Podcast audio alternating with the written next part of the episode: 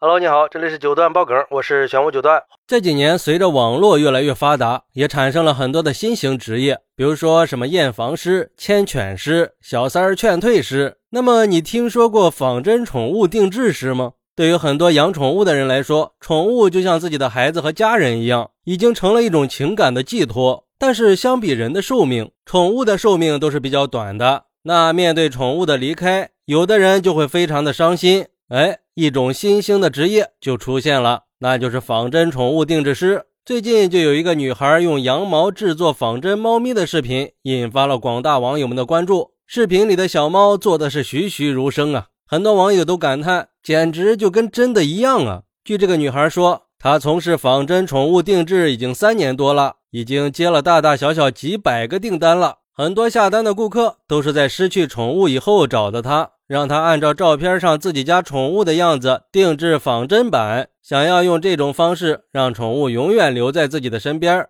他说他自己也没有想到，当初的一个小爱好竟然发展成了以后的职业。因为他最开始只是为了凑单儿买了一个毛毡 DIY 的材料包，但是发现做出来的成品特别的可爱。从那以后，他就爱上了做手工毛毡的事儿。后来，他在网上看到一些国外的仿真宠物定制师给失去宠物的主人复活宠物的视频以后，就觉得很感动。因为他自己也养猫，所以特别能理解这些主人的心情。加上他也喜欢做毛毡，所以当时就打算试一下。刚开始因为技术不成熟，他只能做一些宠物头部的小挂件儿。因为没有任何美术功底，他为了学习技术，还报了专业的美术课来精进自己的手艺。现在他已经可以完美的一比一复刻出来宠物了。一个仿真宠物的定制价格一般在几千到上万不等，因为制作工艺比较繁琐，花费的时间也比较长。现在订单已经排到了三年以后了。而且现在找他定制的还有很多国外的订单，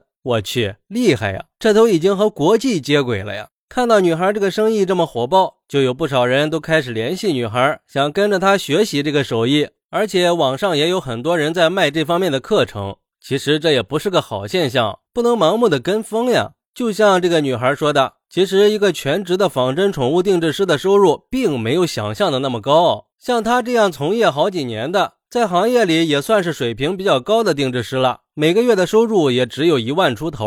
大多数的全职定制师每个月只有几千块钱的收入，而且虽然这个收费比较高，但是对技术水平要求是很高的，不只是要有天赋，还要有毅力，能吃苦，这样才能做到顶尖水平。现在他几乎是处于全年无休的状态，每天都要持续工作六到八个小时，有时候身体是真的吃不消。如果不是因为喜欢，他可能也不会坚持到现在。所以也建议想入行的网友们谨慎选择。